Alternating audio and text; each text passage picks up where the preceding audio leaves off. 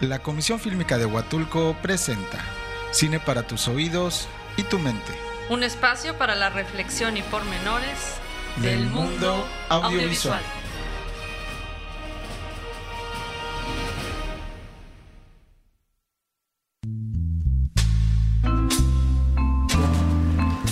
Hola, ¿qué tal? Muy buenas noches. Bienvenidos nuevamente a una emisión más de su programa Cine para tus oídos y tu mente. Eh, antes de iniciar, bueno, recuerden que además de, de- de escucharnos por esta estación, también nos pueden escuchar por Spotify y Google, Google Podcast. Eh, bueno, pues es un gusto siempre, como cada lunes, compartir micrófonos con mi amiga y compañera y cómplice, María Castellón. Hola María, ¿cómo estás? Muy bien, muchas gracias Manuel. Para mí también es un placer poder compartir micrófonos contigo. En cabina nos acompaña también nuestro querido este Joel Montes, que siempre está dispuesto a todo, a, a todo por el cine. Claro que sí. Y a la distancia, pues como siempre, nuestro queridísimo Oscar Sánchez. ¿Andas por ahí, Oscar? Buenas noches, mis queridos María y Manuel, a la distancia, pero con ustedes, ¿eh? Eso. Este, Buenas noches a ustedes también que nos hacen el favor de escucharnos. Pues fíjense que, aunque precisamente estamos en constante comunicación, se les extraña. Sí, nosotros también te extrañamos. Claro que sí, Oscar. Oscar, ya, ya, ya es Pero tiempo bueno, de que vengas para acá. empezar con este interesante tema del día de hoy. Adelante. Gracias, Oscar. Y pues sí, la verdad, amigos, amigas, tenemos un tema fascinante. Eh, yo creo que es fascinante en todas las áreas eh, que existen de estudio humano. ¿no? Pero la verdad es que lo que nos compete a nosotros, de la parte de la realización y el análisis de, de lo audiovisual y de lo del cine, yo creo que siempre el cine ya es en sí un juego de jugar algo que no somos o de querer ser, ¿no? Es un tema aspiracional, es un tema de muchas cosas. Siempre le- decimos uno se enamora en el cine, pero también uno del cine sale con una capa de Superman o con, Claro. o con tus guantes de Rocky, ¿no? O sea, siempre es aspiracional, te, te hace querer volar, soñar, amar. eh, y bueno, depende de qué sea la película, ahí hay partes de nuestro subconsciente, hay partes de nuestra socialización que van tomando forma. Y en este esta noche tenemos un gran un gran tema, de verdad, la comunidad trans, ¿no? O el trans en el cine.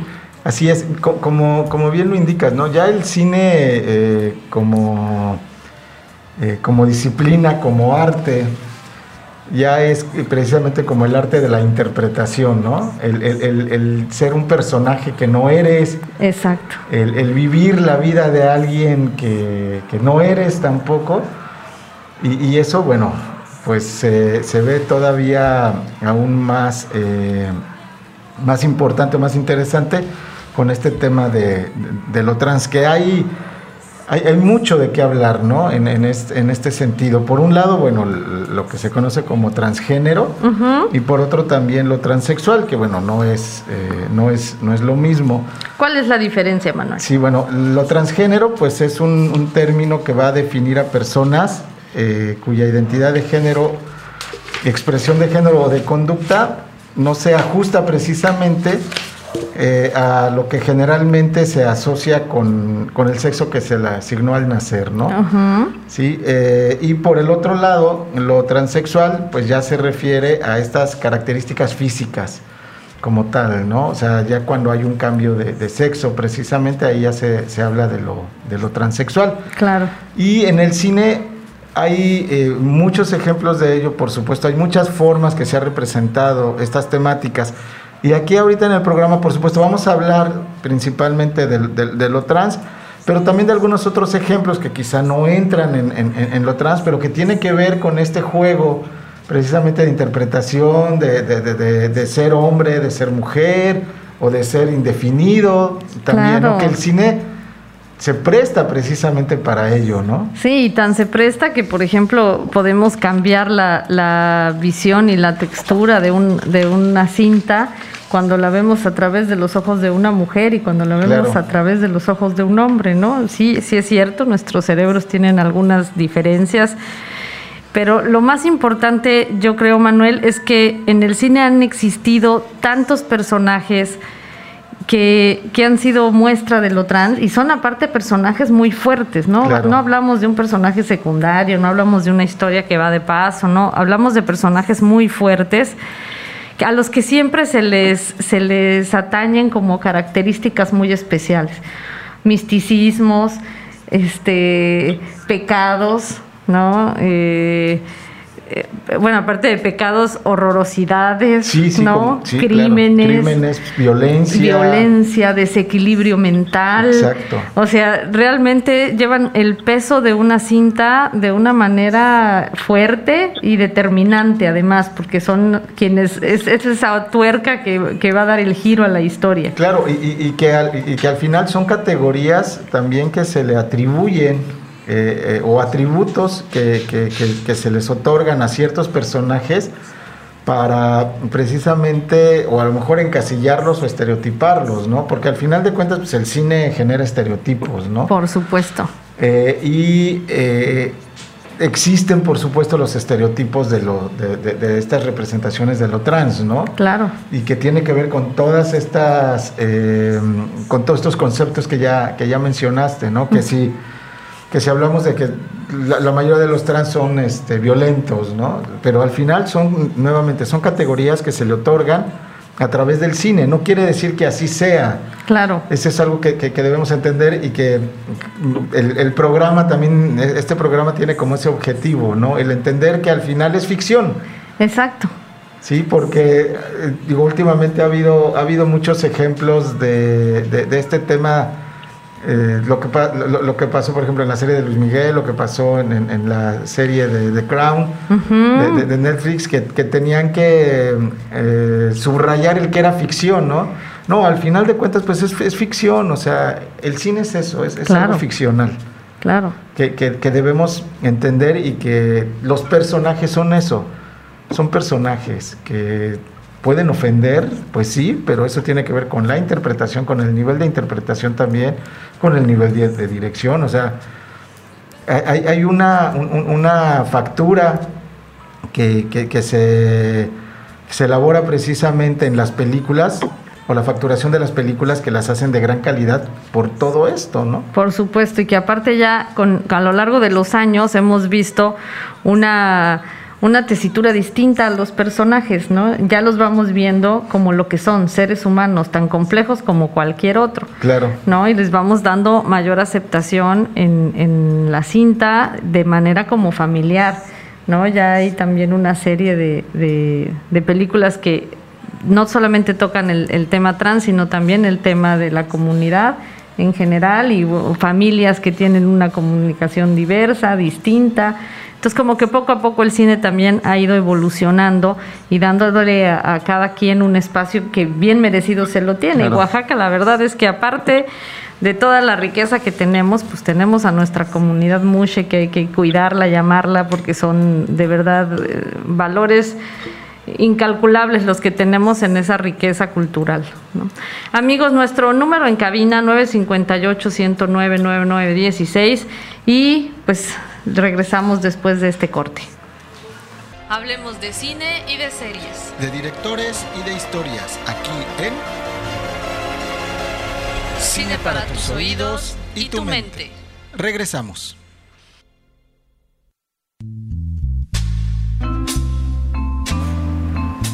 Gracias amigos por seguir con nosotros aquí en un programa más de Cine para tus oídos y tu mente. Recuerden que este es un programa de coproducción de Radio Mar y la Comisión Fílmica de Huatulco, que siempre estamos queriendo llevar hasta ustedes temas que nos permitan reflexionar y que por supuesto nos hagan eh, consumidores de, audiovisual pues con más criterios de evaluación, más críticos ante lo que tenemos, ¿no? Para que de verdad tengamos en nuestras manos cada vez series y cines más inteligentes, ¿no? Que creo que ahí vamos, ¿eh?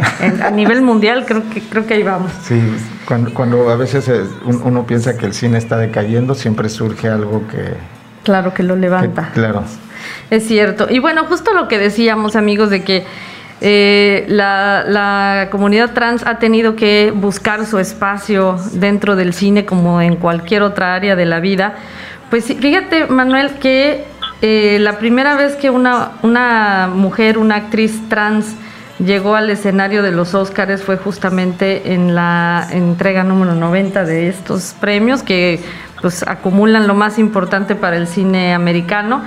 Y ella es una actriz chilena que se llama Daniela Vega. No apareció como, como ganadora ni como nominada, llegó a, presentar un premio. Sin embargo, ya la inclusión eh, es de aplaudirse. Claro. Y precisamente, bueno, ya en, el, en, el, en, el en, la, en el último bloque vamos a hablar precisamente de otros, de otros personajes en, en esta en este mundo del, cine y del, y del, audiovisual, ¿no? Porque también hay, hay varios personajes, actores, directores, este, gente que, que, que, trabaja, productores, que, son trans, y que se han abierto un, camino precisamente en, el, en, la industria audiovisual, ¿no? que me parece que es importante porque así como, como también, bueno, las, las mujeres lo, lo, han, o ahí van también, ¿no? porque aunque se diga que ya hay una gran apertura, no, pues no, no es cierto, desafortunadamente no pero es, es bien, bien importante que, todos estos sectores, que todos estos grupos tengan eh, una visión, ¿no? Porque, porque, al final, como decías hace un momento, ¿no? Cada, eh, cada uno, cada, cada sector social va a tener una visión diferente y, Por supuesto. y, deben tener precisamente ese derecho también para, para llevar a las pantallas esa visión, ¿no? Y mostrar su, su, forma de ver el mundo, su forma de interpretarlo. Claro. Y fíjate que yo creo que siempre el ser humano a lo que no conoce le tiene miedo. Sí.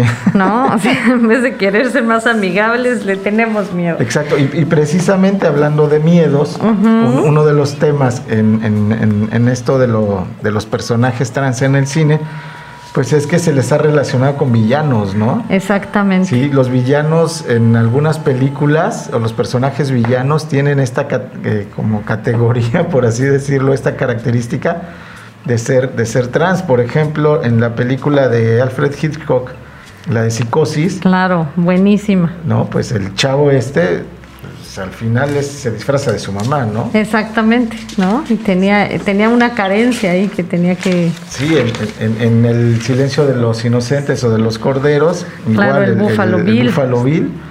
también, ¿no? Y, así, o sea, hay, hay, hay diversas películas en donde se les otorga esta categoría también a los villanos, ¿no? De ser, de ser trans. Uno que comentábamos hace un momento, pues es medio villano, por así decirlo, en Santa Sangre de Jodorowsky. Exacto.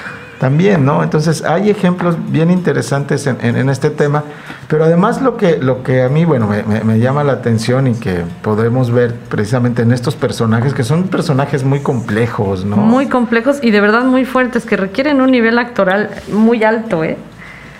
Muy alto. Hay otra película justo de, de Jodorowsky que se llama Crónica de un desayuno Ah, sí, claro. Donde el papel de, de, una, de una persona que no, que no estaba seguro de querer ser trans, más bien era como transvesti, que lo hace Eduardo Palomo, eh, bueno, y, le, lo castra, ¿no? una persona que juraba que era mujer y ya en la intimidad descubre que, tiene pene aún y lo castra y avienta el pene hacia la calle donde se lo comen los perros. O sea, visualmente era una secuencia muy complicada y aparte era muy cruel humanamente.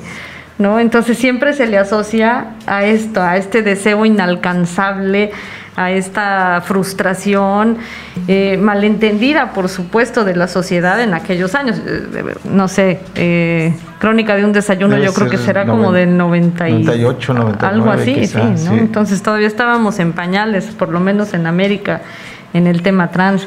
Ahora te digo, yo creo que ya hemos suavizado, hemos entendido, hemos, le hemos permitido a cada quien el espacio que se merece, ¿no? Sí, y, y además lo, lo, que pienso que hemos avanzado en ese sentido, al menos en, en México, es que pues no todas las representaciones de, de, este tipo de personajes son Televisa, ¿no? Exacto. Porque también, o sea, tú veías una telenovela de, de, Televisa y salía el, este, el personaje trans y era el pecaminoso, el, este, el que estaba con un desequilibrio mental. Bueno, ahora todavía supongo, tiene años que no veo eso afortunadamente, pero supongo que este que ahora en la Rosa de Guadalupe siguen con este tipo de, este, de representaciones Claro. mal representadas, ¿no? Exacto, queriendo poner esto como un tema de enfermedad, ¿no? Más que como una realidad. Así es. Eh, Bueno, fí- fíjate, hablando de, de- de eso ahorita que, que- que lo mencionas, hubo una película en Netflix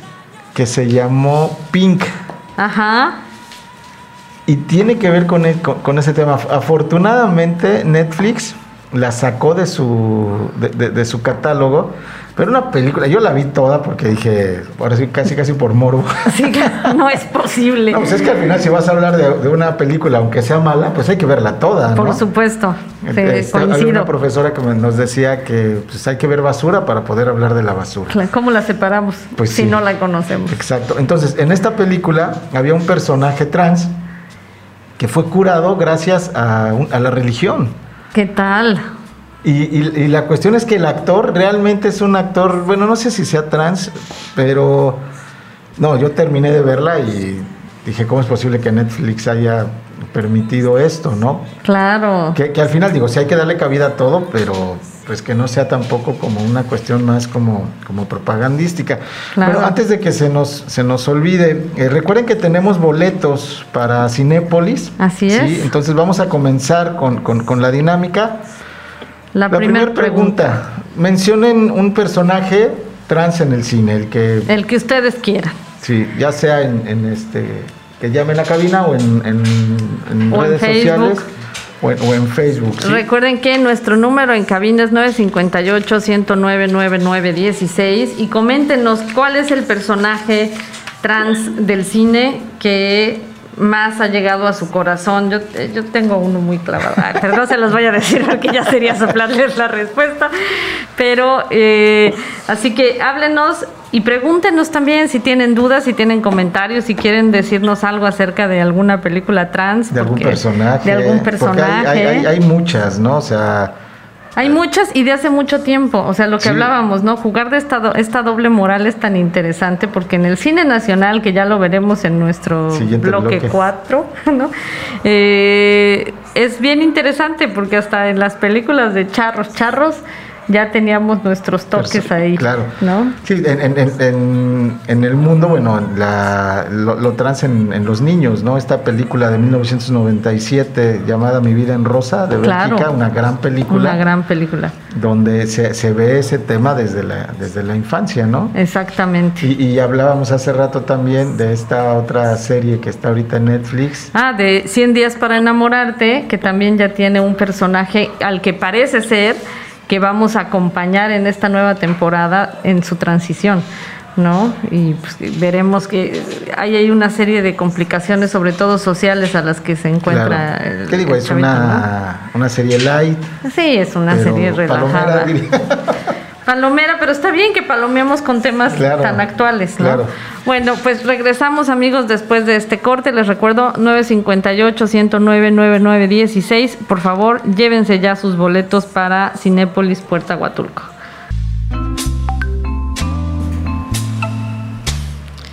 Bueno amigos, gracias por seguir con nosotros en este tema tan interesante que es el trans en el cine. Ya por ahí Armando se llevó sus boletos de cine. Gracias Armando por, por escucharnos, por participar y queremos que siga siendo de los nuestros. Así es, ¿No? así es. Pues antes de, de hablar ya de este tema en, en- en México, me gustaría mencionar un par de películas que nos quedaron ahí en el tintero que creo que son así como muy, muy importantes. Eh, la del 2011 de La, piel- la piel que habito, Ujú, buenísimo. sí, ¿no? Que es una, una gran, gran, gran, gran película.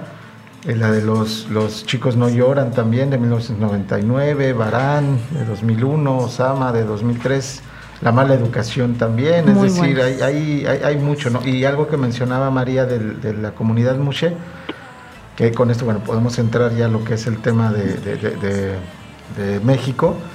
Eh, pues la película del el documental de Alejandra Islas, ¿no? De Precioso. muchas auténticas intrépidas buscadoras del peligro, que fue como la punta de lanza de estos documentales que después se hicieron, se hicieron varios.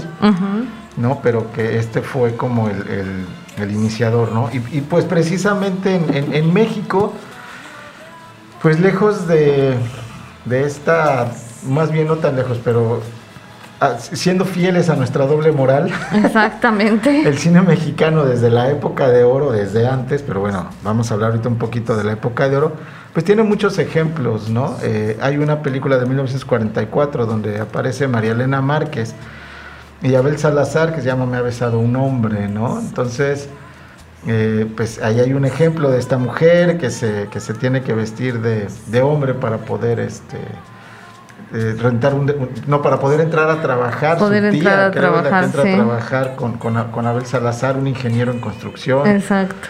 y demás, ¿no? También otra, otra película de Vuelven los García de 1947, donde lo que mencionabas, el charro mexicano, el machote, Exacto. se enamora de, de, eh, Juan Simón, ¿no? Exacto, en que sol- una mujer. exacto, solamente le habían puesto el nombre de hombre por la añoranza de un hombre en la familia. de un hombre en la familia, pero pues es, es- es Juan Simón, ¿no? Y ot- otra gran, gran, gran película, Pablo y Carolina, de Claro. 1957, con, Con Pedro una- Infante. Claro. Y la actriz es, Es- Miroslava, no. No, este, no me acuerdo cómo se llama la actriz, fíjate. Bueno, No, ahorita, no, ahorita lo Miroslava decimos. No, es. No, Miroslava es de Escuela de Escuela de Vagabundos. Vagabundos, gran película Sí, también. ¿no? pero sí, este, Pablo y Carolina, igual una gran, gran película, aparte porque él andaba siempre vestido de naval, ¿no? Cierto. Entonces era como Y a pegar dos colores, veces. ¿no? Esa película. Sí, ya es de a colores, es retocada a colores, a sí. colores. Y pues, yo creo que una de las más emblemáticas en este tema, El lugar sin límites, Por de supuesto. 1977. Icónica. Sí, por supuesto. Este beso en la pantalla de dos hombres, ¿no? De la Manuela. Escandalizaba. Sí, por supuesto. No, Yo recuerdo que en- eh, me parece que en todas las entrevistas que le hacían a este, mm, ay, ¿cómo se llama la Manuela? Este, se me acaba de decir su nombre. Bueno, este, a, quien Cobo. interpretó a Roberto Cobo. Roberto Cobo. A, a Roberto Cobo, siempre de que lo entrevistaban, era la pregunta obligada. ¿Y cómo le hiciste para besar este, a este, o sea, tu personaje, Ah, tu cómo le hizo para, para, para que se diera ese beso en este momento, ¿no? En el, en, en el- en el país donde también la censura cinematográfica era muy fuerte. Y pues más allá de la censura, pues también eh, esta, esta cuestión de- del, del, del machismo y demás, ¿no? Así es.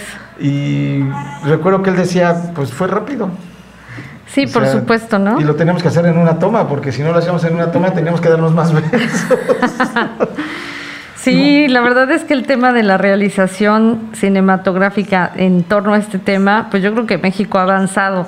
Digo, no estamos al, al- no nos podemos comparar con España que empezó con el tema desde los ochentas, ¿no? Este, que Almodóvar, por supuesto, tenía que defender Claro. a toda su comunidad y que para mi gusto lo ha hecho de una manera increíble. Pero creo que en México vamos bien. Así es. ¿no? Y creo que en Huatulco vamos bien, Claro. ¿no? Y. Oscar, tú tienes ahí mucho que comentarnos porque has vivido experiencias cercanas al- a la filmación de un- una gran película que se perfila como para ser una de las mejores de verdad de este año. Ya estoy de acuerdo contigo, María, pero antes permítanme insistir, ustedes platican muy sabroso. Oye, oigan, y efectivamente, pues primero comentarles que en la Comisión Fílmica estamos convencidos que es indispensable visibilizar este tipo de temas, ¿no? Y Sí, aquí, como ya lo mencionaste, María, la aportación de Oaxaca se da precisamente con la incorporación de la comunidad Muche en los cines. sí, Eh, si no me equivoco, el término zapoteca Muche hace referencia a aquellos hombres que asumen roles femeninos en los ámbitos sexual, social o personal ujú, y se caracteriza por usar el vestuario femenino típico del disco de Tehuantepec. Entonces, a las palabras transexual y transgénero que ya mencionaron ustedes, podemos incorporar también la palabra travestismo, ¿no? claro, Que en este caso, obligado para nosotros, como ya lo mencionaste, pues nuestra querida película Finlandia, que afortunadamente tuvimos este, la gran oportunidad de, de que se hiciera el, el- el rodaje en Huatulco también. Y Finlandia es una historia en donde la moda, el vestuario precisamente, se convierte en el leitmotiv. Vaya. Y De hecho, los trajes se convierten en un personaje más en esta historia al vincular a la industria de la moda, de la moda, perdón, europea, precisamente con la comunidad Muche, ¿no?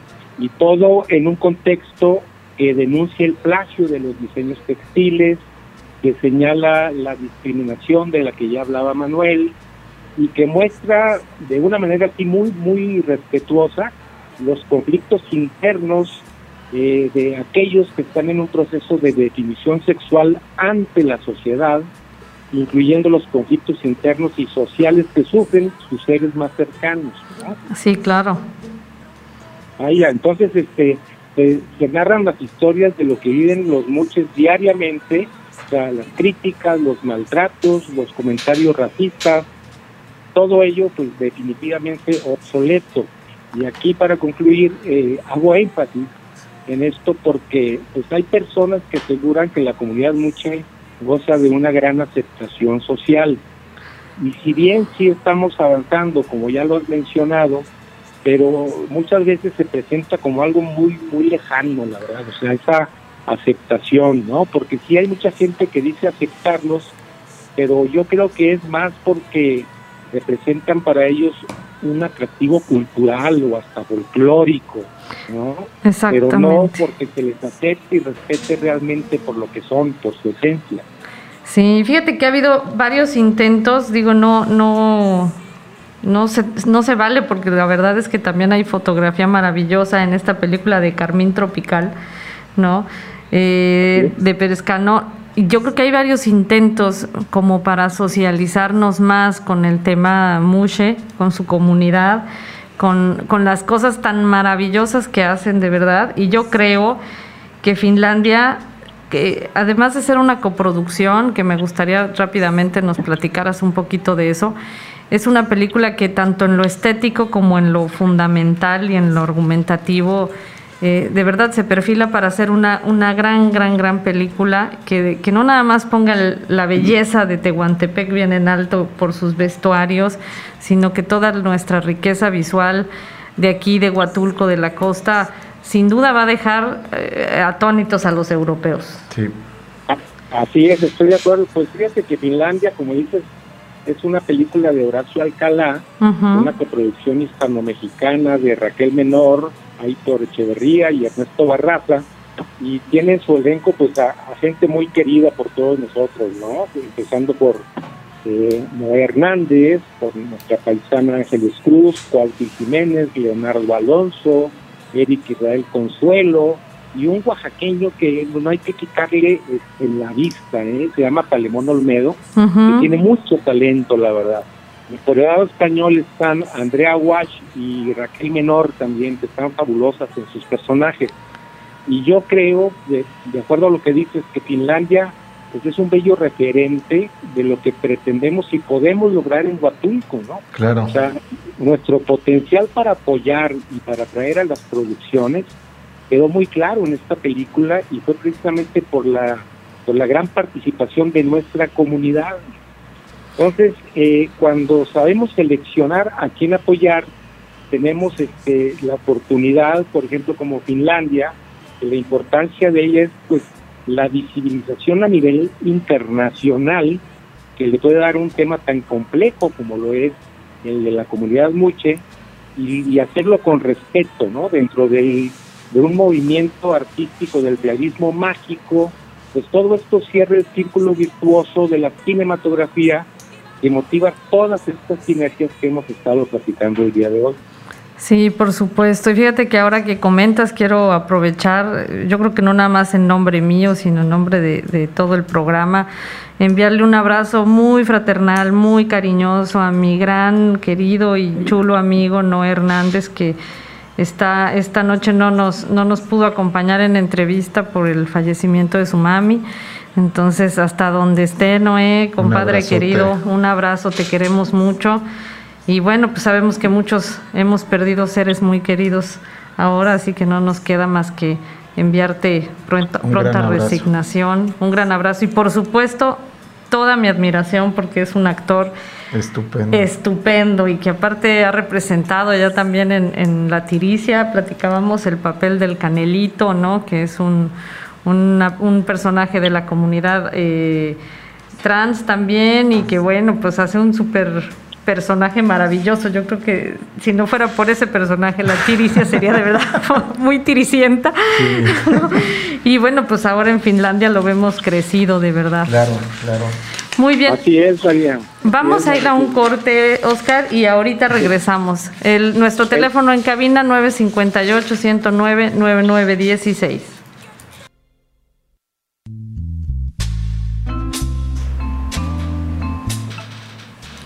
Muy bien, pues estamos de regreso aquí en su programa Cine para tus oídos y tu mente, en un programa muy especial sobre el trance en el cine.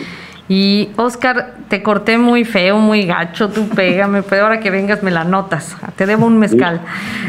Eh, mira, te acepto lo, lo del mezcal, pero no, no me cortaste, ¿eh? de ninguna manera. Nada más era concluir con, pues obviamente este, le enviamos un abrazo muy sentido, muy grande a nuestro querido Noé Hernández. Este Noé, para la gente, les digo que es uno de los talentos pues, más grandes que tenemos hoy por hoy en el cine mexicano. Sin duda. Noé le digo que, que el único premio que le hace falta, que, que, que- le ha hecho falta o que le hace falta para ganar es el, el Goya de Tlacochaguaya. es el único, porque ha ganado todos los premios. Ya ha ganado todos los Pero, premios. pero además un hombre muy, muy modesto, ¿no? O sea, Sí, es un hombre increíble que tengo de verdad el honor de conocer desde hace muchos, muchos, muchos años, igual que mi querido Leonardo Alonso, con el que tenemos aventuras, bueno, para contar miles, ¿no? Y la verdad es que ambos son personas muy valiosas y en especial Noé es un hombre que no pierde el piso nunca, ni sabe de, exacto. o sea, sabe para qué sirven las cosas y, y por qué el universo te permite a ti alzar la voz y te escuchan, ¿no? Entonces es un hombre de causas muy reales, muy nobles y un gran ser humano, de verdad. Así que de- desde donde esté, pues un, un otra gran vez abrazo, un abrazo desde, a desde Noé Huatulco. de todo su Huatulco. Y bueno, pues, ¿qué les parece si escuchamos la cápsula que prepara todos los lunes con gran entusiasmo nuestro colaborador y gran amigo Abelardo Franco?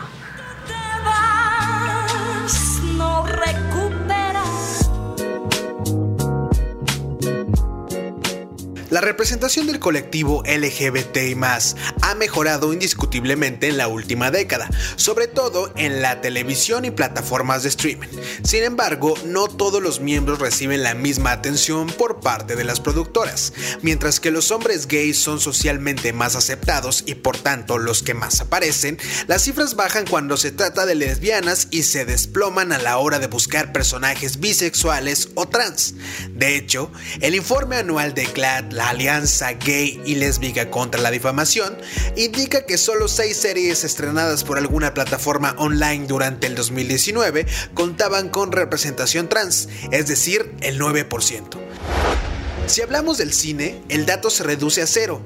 De las 110 películas analizadas en el informe, ninguna contaba con personajes trans. Los pocos papeles trans que tenemos suelen ser secundarios y muchos de ellos obtienen menos de 3 minutos en la pantalla, pero no podemos fijarnos solo en los números.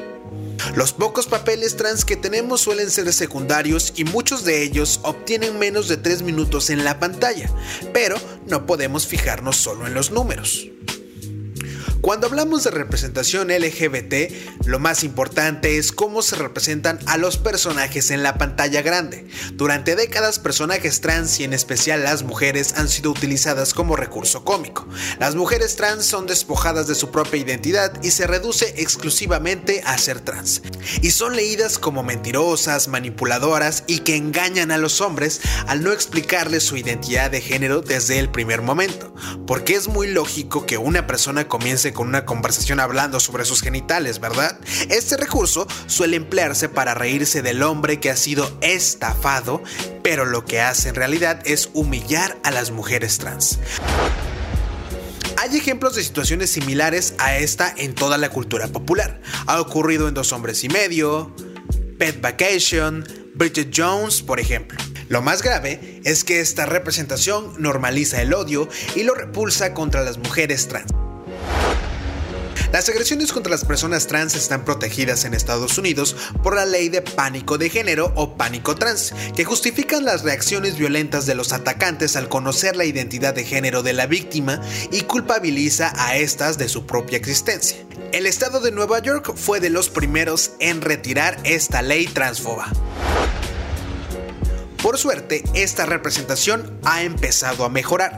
En 2018, Una Mujer Fantástica, protagonizada por una mujer trans, ganó el Oscar a Mejor Película de Habla No Inglesa.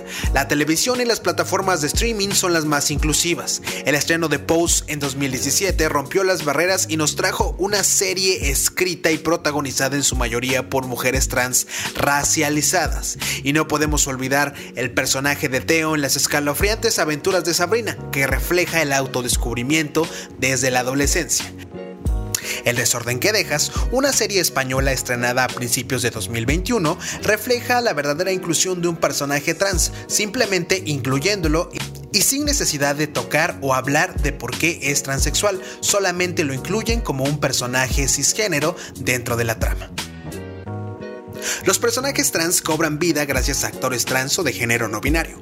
Al contrario que en la aclamada La chica danesa de 2015, la serie Transparent de 2014, en la que las mujeres trans estaban interpretadas por actores cisgénero, reforzando la creencia de que no son más que hombres disfrazados. Como bien indica Billy Porter en una mesa redonda para The Hollywood Reporter, es muy difícil obtener buenos papeles cuando formas parte del colectivo LGBT. En su caso, afirma que no le dan papeles de hombres gay porque es negro, ni de hombre heterosexual porque es gay, algo que no sucede al revés. Cuando un hombre hetero interpreta a un personaje gay, todo el mundo quiere darles el premio. En el plano de los papeles trans sucede exactamente lo mismo. Los hombres cisgénero tienen muchas más oportunidades de conseguir papeles de mujeres trans que al contrario. Amy Clayton, conocida por su papel de Nomi en Sense 8, la serie de ciencia ficción de las hermanas Wachowski, en entrevista para Netflix afirma que lo que le falta al cine y a la televisión es tener personajes trans protagonistas, que simplemente son trans y su historia no se centra en su transición. Para ello es necesario involucrar a personas trans no solo como actrices, sino en los equipos creativos y de producción. Al final del día, ese es el verdadero objetivo, que las personas trans tengan las mismas oportunidades. ¿Y ustedes qué opinan? ¿Han visto a un personaje trans siendo el protagonista de una serie o de una película? Cuéntanos.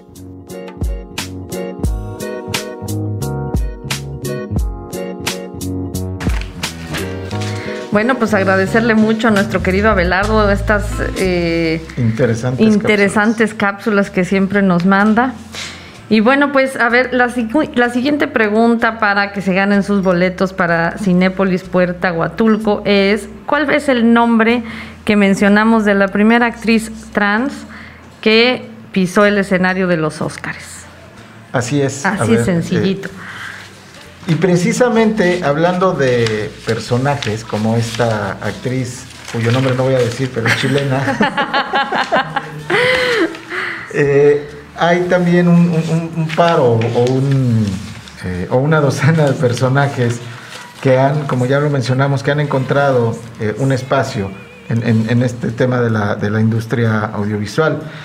Los, me parece que los más reconocidos o como los más emblemáticos, pues son los hermanos, an- antes hermanos Wachowski, Ahora hermanas. hermanas Wachowski, ¿no? Claro, por supuesto. que bueno, tienen películas como Matrix y tienen esta serie que a mí, digo, vi la primera temporada, me fascinó. La, la- la segunda temporada no la, he, no la he terminado de ver incluso. Esta serie que se llama Sense8, Ah, claro. donde precisamente actúa una, un- un- una mujer o una, este, una trans llamada Nomi Marx. Sí, e- ese es el personaje Nomi Marx y quien la interpreta es la actriz Jamie Clayton. Ok. Sí, entonces es una... A mí me, me parece fabulosa esa serie. Digo, la primera temporada de los hermanos... Bueno, las hermanas Wachowski en realidad son eh, súper creativos. Sí, ¿no? claro. Y así, bueno, hay otros, eh, otros personajes, como ya lo mencionamos, que han encontrado cabida, como Janet Mock, por ejemplo, que es escritora, presentadora de televisión, directora, productora y precisamente act- activista. Que esto es algo que, que- que- que mencionamos también, ¿no? Lo que han hecho muchos de los que están participando en esta industria audiovisual, eh, que son trans o, como se, escuchaba en la, en la cápsula, que pertenecen a esta a los LGBT, es que están haciendo activismo, es decir, están aprovechando precisamente su imagen y esta proyección que tienen hacia la sociedad para buscar constantemente eh, estos eh, derechos ¿no? hacia, hacia, esta, hacia estos grupos. Entonces, eso me parece bien importante y por eso lo que, les lo que mencionábamos hace un momento, ¿no? que es importante que todos estos grupos tengan acceso a, a, estas áreas para que nos muestren su visión. Claro, y nos permitan también eh, no nada más una interpretación de, de, su realidad, sino también un montón de, de, cosas que podemos prevenir si vemos una problemática desde diversos ángulos. Así es. No, la verdad es que la comunidad trans que tenemos en Oaxaca, en el Istmo, en Tehuantepec, es una comunidad muy activa tanto en la cultura como en el tema eh, de salud, como en el tema social, así que de verdad creo que vale la pena echarle un vistazo a todo lo que están haciendo. Eh, pronto los, las tendremos por aquí. Jocelyn Sosa también está ya viendo el tema de su incursión en el cine después de haber participado en Carmín Tropical. Y bueno, están haciendo cosas muy interesantes en Oaxaca para otros países donde les están permitiendo interpretar papeles eh, interesantes claro. en, en, algunas cuestiones escénicas y la verdad es que un abrazo para ellas que hacen tanta labor y, y, cosas tan, tan increíbles, ¿no? Y que es un género que tenemos que incluir. Sí. ¿no? Por supuesto, por supuesto. Y que, y que es, es, es, es bien importante, aunque también hay ciertos estereotipos en torno a, a, a ellas, ¿no? Claro. O sea, nuevamente, por eso es tan importante el que, el que todos estos grupos nos hablen de, de, viva voz, ¿no? Exacto, que nos hagan llegar cuáles son sus, sus, sus vivencias y no nada más eso, cómo esperan vivirlas mejor. Amigos, estamos casi llegando al final. Nuestro número en cabina 958-109-9916. Y la última pregunta que les dejamos para los boletos es... Para que se lleven sus boletos. Es, es bien fácil. Eh, ¿Cuál es el nombre de estos hermanos que se convirtieron en hermanas, que son directores de cine que precisamente cambiaron de, de sexo? Ya con esa se van a llevar los, los siguientes boletos, entonces son tres preguntas. Así es. Sí, para ya llevárselos. Acabarnos los, los boletos. Acab acabamos. Y hablando de boletos, también les recordamos que en las instalaciones de Radio Mar tenemos los boletos para el evento del batallón número 98, para el Día de la Bandera, así que pueden llegar aquí y para llevarse a los a los a los chiquillos a que vean algo distinto en estos días.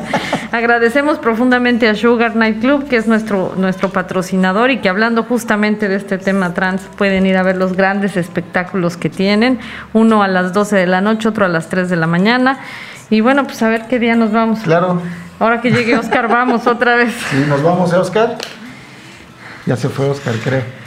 Bueno, pues muchísimas gracias amigos, estamos llegando hacia el final. Manuel, muchas gracias. Muchas Joel. gracias María Joel, muchas gracias. Muchas gracias amigos y amigas por escucharnos. Los esperamos y las esperamos el siguiente lunes. El siguiente lunes a la misma hora aquí tienen su butaca con nosotros. En un programa más de Cine para tus oídos y tu, y mente. tu mente.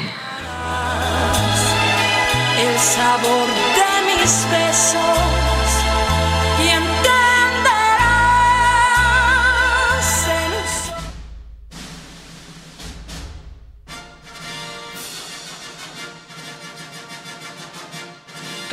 Tienes aquí tu butaca el próximo lunes de 8 a 9 de la noche en una función más de Cine para, para tus, oídos y tu mente.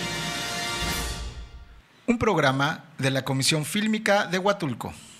En el 106.13 frecuencia modulada, escuchas XHHDH Radio Mar. Transmitiendo 3000 watts de potencia. Estudios y oficinas en calle Laguna Miniyua, lote 8, casa C, sector U2, en Bahías de Huatulco. Búscanos en Facebook como Radio Mar. Una emisora social de Haciendo Efectivos los Derechos Humanos, AC.